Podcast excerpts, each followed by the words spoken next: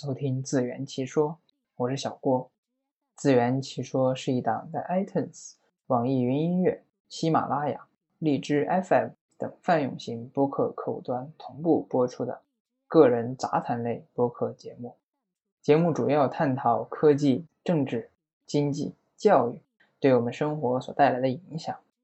我的宗旨是做一档人人都适合听、人人都能听懂的节目。希望在这里能够给大家带来一丝收获。如果有什么意见和建议，也可以通过邮箱直接和我取得联系。我的邮箱账号是自圆其说 at 幺二六点 com，自圆其说的全拼 at 幺二六点 com，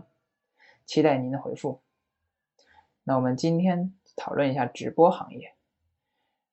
我一直在直播行业内做产品方面的工作，算是对直播比较了解，也经历了直播行业从风口期到国家介入监管，又到现在的整个行业趋于稳定的态势。嗯，先给大家简单介绍一下直播行业的分类吧。像一般直播行业分为秀场直播，它的这个秀场直播主要是一些音乐和美女经济的结合吧，像一些。唱歌、跳舞啊，才艺表演啊，等等的。像一般主要大家所熟知的有什么 YY 呀、九幺五八、六间房这种性质的，一般都归咎于这个秀场直播。像秀场直播，它的这种平台可以说门槛比较低，然后相对来说其实也比较早期了。因为你像很久以前，在电脑时代，就是还没有呃，就直播行业还没有这么发达的时候，就有很多一些秀场类的直播平台在网上已经有在做，只是可能没有像现在这么让人熟知，可能也比较灰色产业。然后目前的话做的比较好的，就可以说是 YY 和陌陌吧。然后游戏类的直播，这个可能大家就很熟悉了。像斗鱼和虎牙都是很做游戏类直播比较好的，它的特点的话就发展很快，然后一个主播就可以带来巨大的流量，然后用户的活跃性啊，然后用户的量啊都会比较高一些。然后还有一些呢，就是一些泛娱乐类型的直播了，这种泛娱乐听名字也可以，大家也可以理解。可能它不局限于某一种，就是各个行业都有接触，比如说像演唱会呀、户外呀这种宅男啊，还有一些比较有特点的，像一些拍卖呀，然后一些鉴宝啊这种，都可以归于泛娱乐类型的。然后这种平台的话，像映客呀、花椒啊，他们都是做的比较好的。像抖音、YY、虎牙这种平台也是有这种泛娱乐类型的，泛娱乐类型的直播可能就比较广泛一些，然后有的会要求质量比较高一些，比如说像演唱会呀，或者一些户外探险直播，那有的可能就要求没有那么高，只是自己的一些兴趣爱好罢了。还有一种呢，就是垂直领域的直播了，那垂直领域呢，通常都非常的专一性。具有比较强的专业程度，那比如说像商务的，然后像教育的，还有一些财经类的，这些都比较有针对性和专业性，可能都针对的是从业人员，所以说就更会小众一些。还有就是最近兴起的一些电商类的直播吧，就比如像淘宝啊，可以直接开直播来进行卖东西，也深受大家的欢迎。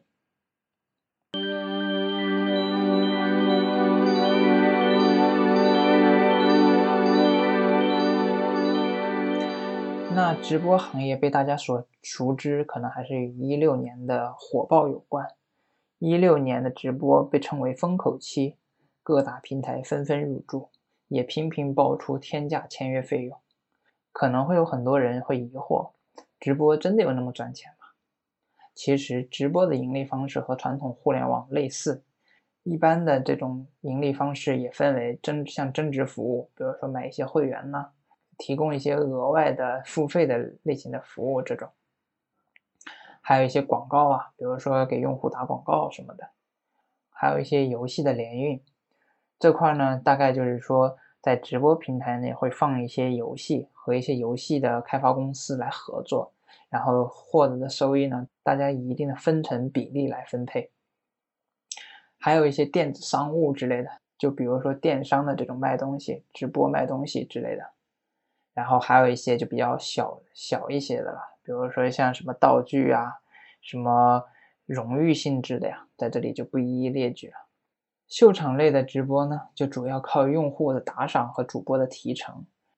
所以说导致了很多时候秀场类直播的用户人比较少，但付费金额会很高。也会觉得秀场类直播可能比较小众，周围玩的人会比较少一些，但是呢，它又很火爆。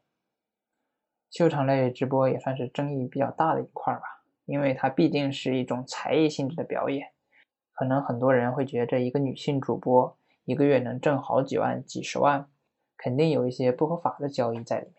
其实我想说，互联网行业其实有一个大家默认的规则，就是所谓的二八定律。也就是说，在整个行业内，有百分之二十的人是非常赚钱的，但是有百分之八十的人是不赚钱的，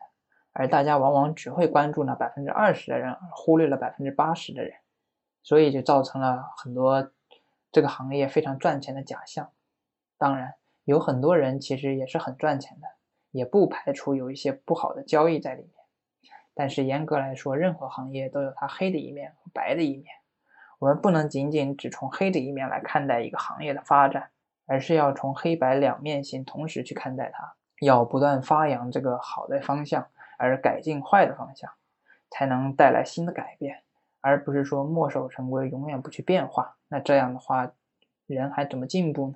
啊，最近几年也兴起了短视频，可能很多人对直播和短视频的理解上会有一些误区，认为直播和短视频差不多。其实直播和短视频是两个不同的行业，虽然说他们有很多共同的地方，但是其实对公司的运营来说，他们有很大的区别。像直播的话，往往人们需要付出很大的时间成本去看它。比如说，你看一场直播，可能会需要连续的半个小时到一个小时去看这直播内容。如果中间有事情走开，或者有其他的事情要忙，那么中间的直播内容将无法看到。也就是说，这一块。会有比较大的遗漏，那短视频则不同，因为每个短视频多则十几秒，少则只有短短几秒，很大的满足了碎片化的时间的娱乐需求。你也可以连续不断的刷，可能很多人刷抖音一刷就半个小时停不下来，所以短视频可能对于用户来说适应性会更强。但是直播有它的优势所在，比如说短视频的话，可能只是大家看了视频有了娱乐。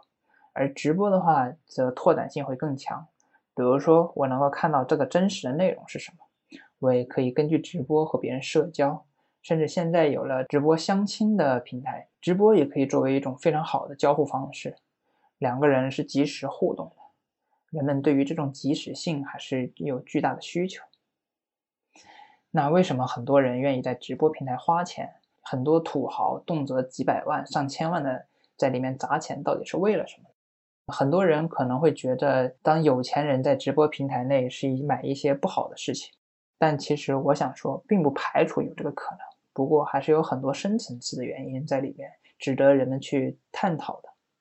比如说，以自己的亲身经历来看，你晚上当工作或者学习之余，又有什么娱乐活动可以让自己在足不出户的情况下，又满足自己的娱乐需求呢？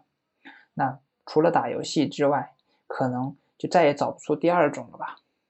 如果说看书的话，那我想说，你真的可以每天在劳累过后，又安静的读几个小时的书吗？所以说，直播也作为一个很好的娱乐补充，是普遍被大家所认可和接受的。那么，为什么要花那么多钱呢？其实，互联网并不一定代表着免费，它只是一种服务形式。而中国的互联网由于早期的追赶，往往为了快速获得用户而打的免费的价格，使得用户在互联网上没有形成良好的付费习惯。那当现在慢慢经济发展以后，互联网公司也需要一些经济回报，在慢慢培养用户的付费习惯。那可能这一块人们就会觉得有一些争议，在互联网平台上付费可能会有一些新奇感，但其实严格来说，你去看一场电影。看一场话剧、听一个音乐会，甚至去看一场表演，都是需要付出一定费用。直播也是这样，别人在直播平台内为大家提供内容，而内容的消费者为内容的提供者付出一些经济成本，也是正常的商业行为，而并不能仅仅的用非法的或者说异类的眼光去看待这件事情。当然，整个行业的发展来说，还有它的很多弊端。但任何事物的发展不是一蹴而就的，而是需要不断的改进和发展它，才能不断在商业化的方式上去探索，未来可能才会有更好的展现形式。那么，直播这个行业又未来又有哪些新的增长点呢？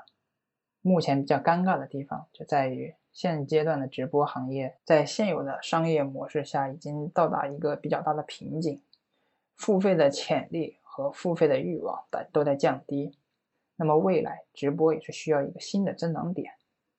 当五 G 出现或者有新的技术，比如说 VR 和 AR 成熟以后，可能有新的交互方式的诞生。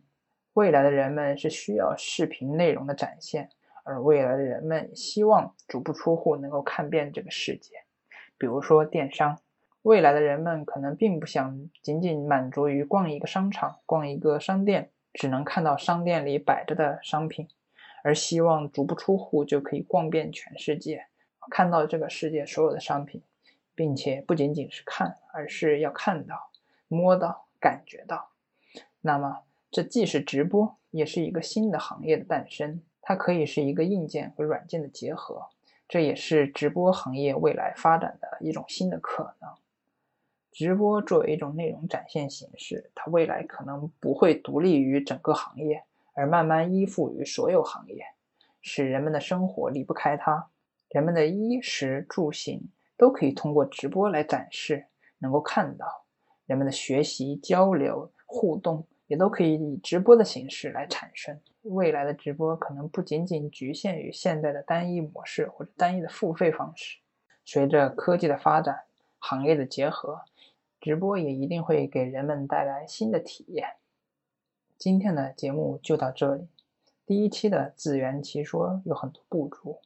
希望大家听后能够多多给出意见和建议。在以后的节目中，我也会不断的改进和加强。最后再次说一下我的联系方式，我的邮箱账号是自圆其说幺二六点 com，自圆其说的全拼幺二六点 com。感谢大家的收听，我们下期再见。